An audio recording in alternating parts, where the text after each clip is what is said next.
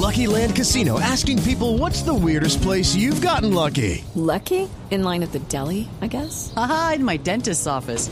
More than once, actually. Do I have to say? Yes, you do. In the car before my kids' PTA meeting. Really? Yes. Excuse me, what's the weirdest place you've gotten lucky? I never win and tell. Well, there you have it. You can get lucky anywhere playing at LuckyLandSlots.com. Play for free right now. Are you feeling lucky? No purchase necessary. Void where prohibited by law. 18 plus. Terms and conditions apply. See website for details. Geominas identificó al municipio de Morales en el departamento del Cauca como el epicentro del movimiento telúrico que sacudió varias zonas del occidente del país.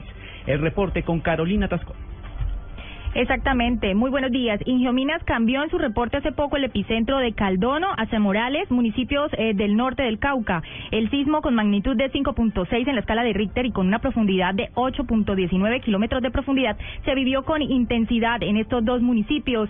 Eh, nos habla el gobernador, el, perdón, el secretario de gobierno de Cauca, Amarildo Correa, sobre este reporte.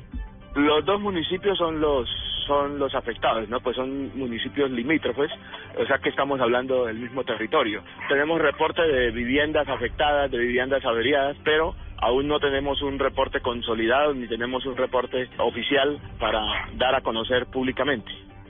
También tenemos el reporte del director de socorro de la Cruz Roja del Cauca, es el señor Alexander Sánchez. El primer reporte que tenemos es un reporte sin novedad, sin embargo seguimos haciendo ahí un barrido en todo el sector, haciendo un monitoreo para poder evidenciar si efectivamente no hay reporte de afectación o personas lesionadas. Hemos estado llamando a varias instituciones, incluyendo a las, a las alcaldías, entonces que no hay novedad hasta el momento. Sin embargo, pues hay que hacer una verificación mucho más allá en la zona rural para poder tener eh, información si sobre ese sector puede existir afectación o no después del sismo. Bueno, eh, el barrido ha sido dificultoso porque en el norte del Cauca, pues no todos los municipios cuentan con su cuerpo de bomberos. Por ejemplo, Morales Cauca apenas lo están estructurando. Por ello, entonces, eh, ha sido pues muy, muy, muy pequeños los detalles que nos han podido dar. Eh, como les decíamos ahora, eh, Amarildes, el secretario de Gobierno, dice que hay algunas averías en unas viviendas. Eso estaremos pendientes. Eh, nosotros pues nos despedimos desde Cali. Carolina Tascón, Blue Radio. El gobierno nacional expedirá un decreto en los próximos días oficializando el recorte de 6 billones de pesos en los gastos del Ejecutivo. Si las condiciones del precio internacional del petróleo cambian, estos recursos podrán descongelarse total o parcialmente y estar nuevamente disponibles para su ejecución. Entre tanto, el ministro de Hacienda, Mauricio Cárdenas, destacó que todavía no se han visto afectado el consumo en los hogares colombianos por el escenario económico internacional. A pesar de la caída tan significativa en los precios del petróleo, los niveles de confianza en la economía colombiana siguen siendo muy altos. No solo la, la confianza de los consumidores, que se mantiene en niveles altos, lo cual genera un ambiente muy positivo para el consumo, es una fuente fundamental de la demanda. La confianza de los hogares en Colombia se mantiene alta y en muy buena parte debido a los excelentes resultados en el mercado de trabajo. Las cifras de empleo reflejan que están mejorando los ingresos de los hogares y eso hace que el nivel de confianza se mantenga alto.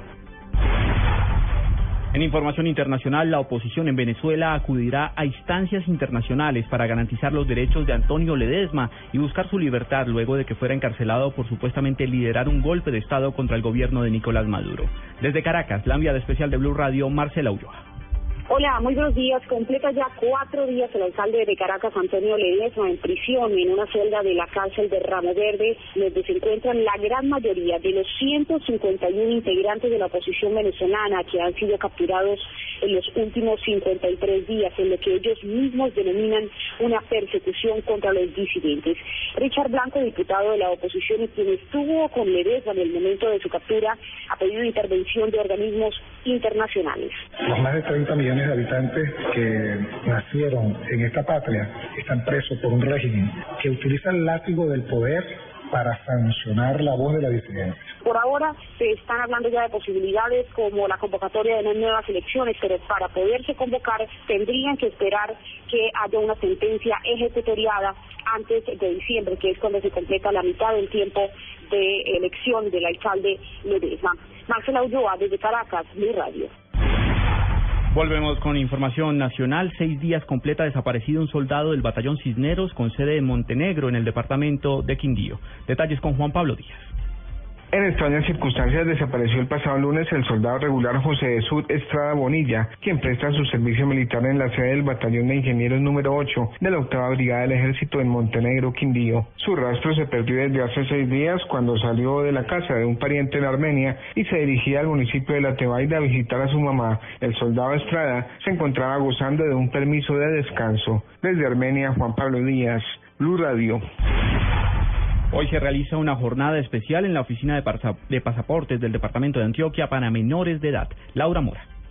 Hasta las 5 de la tarde la Oficina de Pasaportes de Antioquia estará prestando servicio. Hoy será especial porque solo se atenderá a menores de edad que estén acompañados por sus padres. Así lo afirmó Alejandro Osorio, secretario de Gestión Humana de Antioquia. Es una jornada especial sobre todo por el tema familiar. Los domingos es un día familiar donde, donde los niños o los menores de edad pues no están estudiando y pues le queda mucho más fácil para, para acudir a realizar este trámite con el Estado, como es la, el trámite de expedición de pasaporte. Y seguiremos realizando jornadas segmentadas para la atención prioritaria de pasaporte. El costo de este documento es de 190 mil pesos. Según Alejandro Osorio, secretario de Gestión, se espera atender a por lo menos 700 menores. En Medellín, Laura Mora, Blue Radio. Noticias contra reloj en Blue Radio. 9 de la mañana, 6 minutos. Noticia en desarrollo hasta ahora. Un atentado suicida perpetrado por una niña en un mercado de la localidad de Potiskum, en el norte de Nigeria, dejó cinco personas muertas, además de la menor. Mientras tanto, otras 19 personas resultaron heridas por la explosión. La cifra que es noticia, una prisión federal en el sur de Texas, en los Estados Unidos, trasladará a 2.800 presos a otros penales de la zona tras un motín que dejó las instalaciones completamente inhabitables. Y quedamos atentos a la Policía Metropolitana Británica que asegura haber identificado a tres de los presuntos aficionados del Chelsea implicados en el incidente racista del Metro de París del pasado martes.